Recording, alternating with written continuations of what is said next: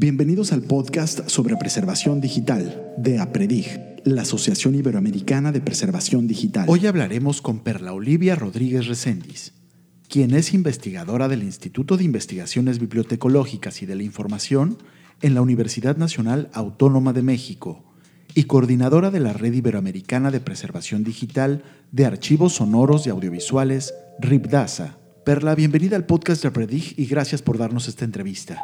¿Qué retos a nivel de preservación digital afrontan los archivos con patrimonio sonoro y audiovisual en América Latina? El primer reto que yo identifico es eh, precisamente la permanencia de los contenidos, tanto los que han sido grabados en soportes analógicos, los que fueron grabados en soportes analógicos eh, y los documentos de origen digital.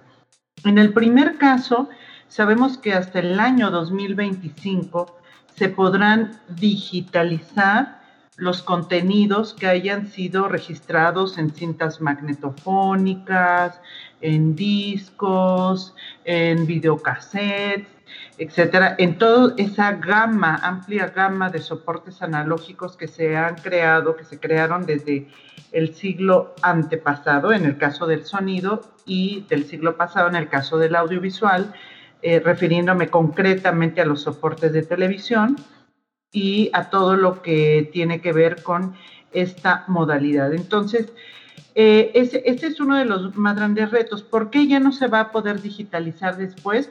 Por dos temas. Primero, la decadencia de los materiales, es decir, hay muy pocas instituciones que cuentan con condiciones adecuadas de temperatura, de humedad, y de almacenamiento de estos materiales y por lo tanto están en un deterioro progresivo. Esa es una ley natural de cualquier soporte de información analógica. Y después la otra, la otra situación es la obsolescencia, es decir, ya no hay equipos para poder reproducir esos materiales. Y la reproducción es importante para poder digitalizar, es decir, transferir esos contenidos analógicos a una plataforma digital. Entonces, el primer gran reto eh, está precisamente en la permanencia de estos contenidos y, y a su vez se divide la parte analógica y el mayor, el mayor desafío son todos los objetos de origen digital o nativos digitales. Es decir, esta, esta cantidad, eh, esta gran eh, cantidad, gran volumen de contenidos de origen digital, sonoro y audiovisual que se producen día a día y que prácticamente no sabemos cómo preservar. Porque en el caso de lo analógico podías ver, tocar los objetos, pero en el caso de los materiales de origen digital, sabes que se producen, que se transmiten y muy pocas veces se preservan. Entonces, ahí ese, es uno de los grandes, grandes eh, retos que tenemos.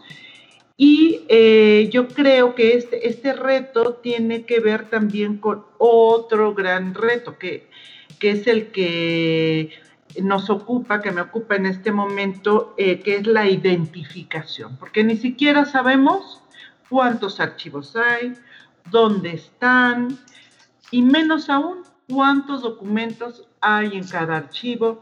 Y bueno, ya no digas conocer las condiciones de conservación, no hay datos sobre eso.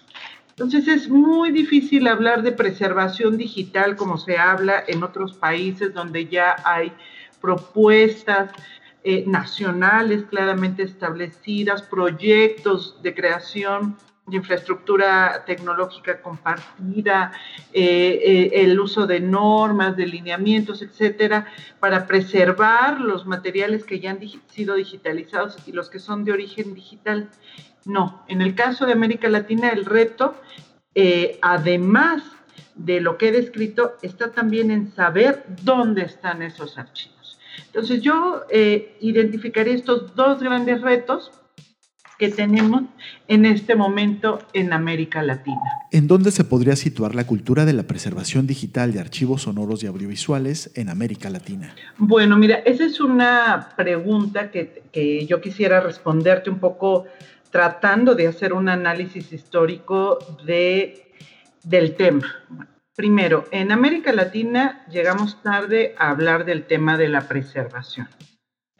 Eh, y llegamos tarde eh, porque no existía una conciencia social que diera importancia a este tipo de herencia sonora y audiovisual. Eh, se empezó a hablar del tema a principios de este siglo, más o menos en el, en el año 2000. Yo te diría que en México organizamos el primer seminario internacional de archivos sonoros y audiovisuales, donde em, eh, participaron expertos de la Federación Internacional de Archivos de Televisión y de la Asociación Internacional de Archivos Sonoros y Audiovisuales. Entonces, ver lo que en otras latitudes se estaba haciendo fue realmente interesante, motivador, pero también complejo para nuestros archivos latinoamericanos que también se hizo una selección de eh, algunos expertos que habían estado trabajando, que estaban trabajando en el tema en ese momento. Ahora, esta fecha es importante porque detona una serie de, eh, de, propuestas políticas para crear nuevas instituciones, para impulsar la creación de normas, en fin, se pone, se empieza a crear una masa crítica en torno al tema. No obstante, no obstante, conviene señalar que en, el caso concreto de los archivos sonoros, desde la década de los 70 del siglo XX, ya existían grupos de investigadores, antropólogos, etnomusicólogos, em, etnolingüistas, que una vez que grababan trabajos de campo, guardaban esas colecciones y como ha sucedido a lo largo de la historia de las fonotecas de investigación, la acumulación de estos materiales devenía en la necesidad de crear fonotecas. Entonces, estos grupos ya eh, eh, desde la década de los 70, concretamente hubo dos instituciones, el INA y lo que era el INI, el Instituto Nacional Indigenista, y el Instituto Nacional de Antropología e Historia a través de su fonoteca, ya eran un grupo de profesionales del ámbito de las humanidades interesados en el tema. Pero es hasta principios de este siglo donde yo diría que propiamente empieza a generarse un intercambio de saberes con otras experiencias internacionales. Y se fortalece también la formación de grupos nacionales como el COTENDOC, que es este organismo que convocado para generar normas de catalogación, de conservación, entre otros procesos, también reúne a, los expertos que trabajan en el tema, discuten temas de, interés y proponen soluciones. Entonces yo te diría que eh, es poco el tiempo, si lo analizamos fríamente, no, no podemos hablar eh, de que la preservación en general sea un tema que se lleva discutiendo años en México. Ahora, la preservación digital es novísima. ¿Por qué es novísima? Porque es un nuevo rubro. Porque son muy pocas las colecciones que se han digitalizado. Porque la digitalización todavía es una tarea pendiente.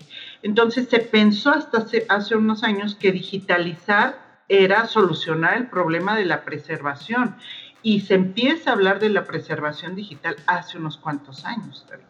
Entonces, todavía nos cuesta entender que la preservación digital no es digitalizar, no es guardar en discos compactos, no es tener una copia en disco Entonces, eh, sí, estamos, estamos, digamos que en un momento eh, eh, donde, donde la discusión concretamente sobre la preservación digital es, nueva, hay antecedentes de discusión sobre la salvaguarda y preservación de colecciones analógicas, pero sí estamos en un punto de partida interesante porque existen también otras experiencias, porque no hay que eh, empezar de cero, hay que aprender de, lo, de las buenas prácticas que ya existen, pero bueno, sí es un, es un momento coyuntural para, para, nuestro continente. ¿Qué es y qué objetivos persigue la Red Iberoamericana de Preservación Digital de Archivos Sonoros y Audiovisuales, RIBDASA? Es una iniciativa de investigación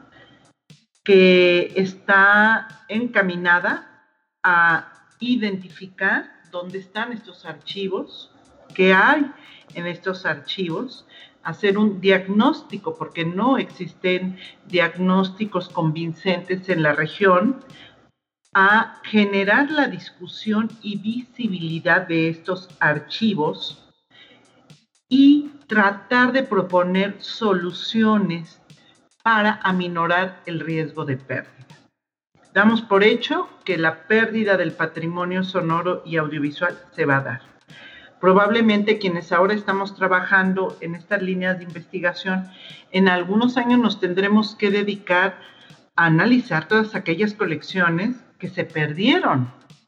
Y eso será una línea, pues, eh, lamentable, pero va a ser resultado de una compleja realidad que estamos viviendo. Está liderada por la Universidad Nacional Autónoma de México a través del Instituto de Investigaciones Bibliotecológicas y de la Información, en, el cual tengo el, gusto y el honor de trabajar. Esta idea de la red es, eh, tiene como propósito trabajar a partir de eh, conocer la situación real de nuestros archivos y proponer soluciones de preservación digital que sean factibles. Esa es la idea de esta red que empezó este año con el apoyo del Programa Iberoamericano de Ciencia y Tecnología para el Desarrollo, CITED, que eh, está auspiciando la creación de esta red.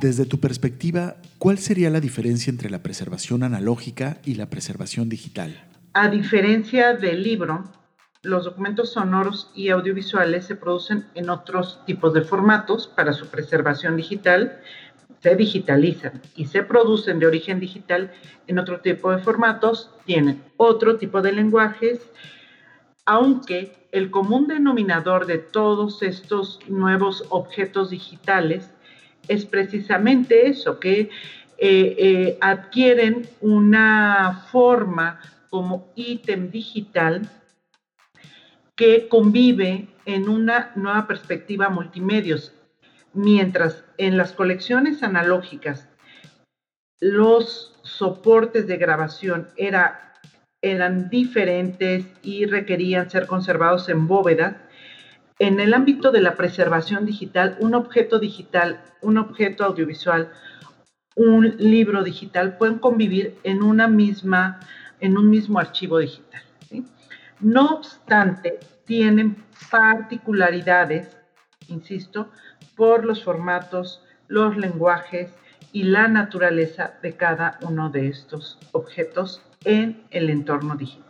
Por último, y como coordinadora del Congreso Internacional de Archivos Digitales, ¿podrías contarnos qué novedades para la preservación digital se presentarán en su tercera edición? Sí, están cordialmente invitados a asistir al tercer Congreso Internacional de Archivos Digitales, Forjando el Futuro, la inteligencia artificial y el Big Data para la preservación digital de archivos sonoros y audiovisuales que organiza el, Instituto de Investigaciones Bibliotecológicas y de la Información de la Universidad Nacional Autónoma de México, del 5 al 8 de noviembre. Eh, la idea de este congreso es debatir precisamente en relación con las posibilidades de uso de estos dos nuevos ámbitos relativamente nuevos, que ya llevan bastante tiempo teniendo presencia y aplicaciones en diferentes ámbitos de conocimiento, pero queremos precisamente abrir la discusión sobre las posibilidades que ofrece la inteligencia artificial y el Big Data en grandes volúmenes de contenidos sonoros y audiovisuales. Este Congreso está pensado para hacer este espacio de reflexión entre investigadores, que están en este momento trabajando el tema, expertos de los archivos sonoros y audiovisuales y, por supuesto, eh, profesores, estudiantes, bibliotecólogos, archivistas interesados en el tema.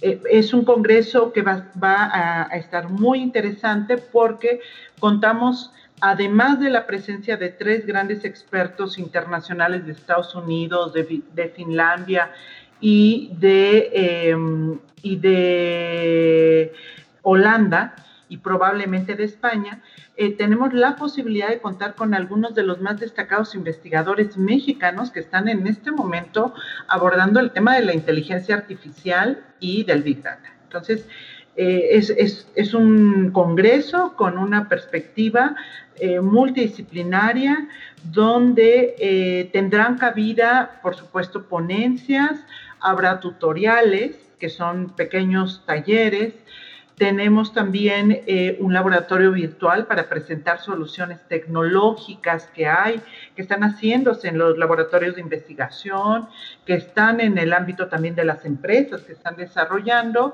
Tendremos una sesión de profesionales de los archivos sonoros y audiovisuales y tendremos también eh, un espacio precisamente para poder eh, analizar eh, los, proyectos de ciencia más innovadores en la materia.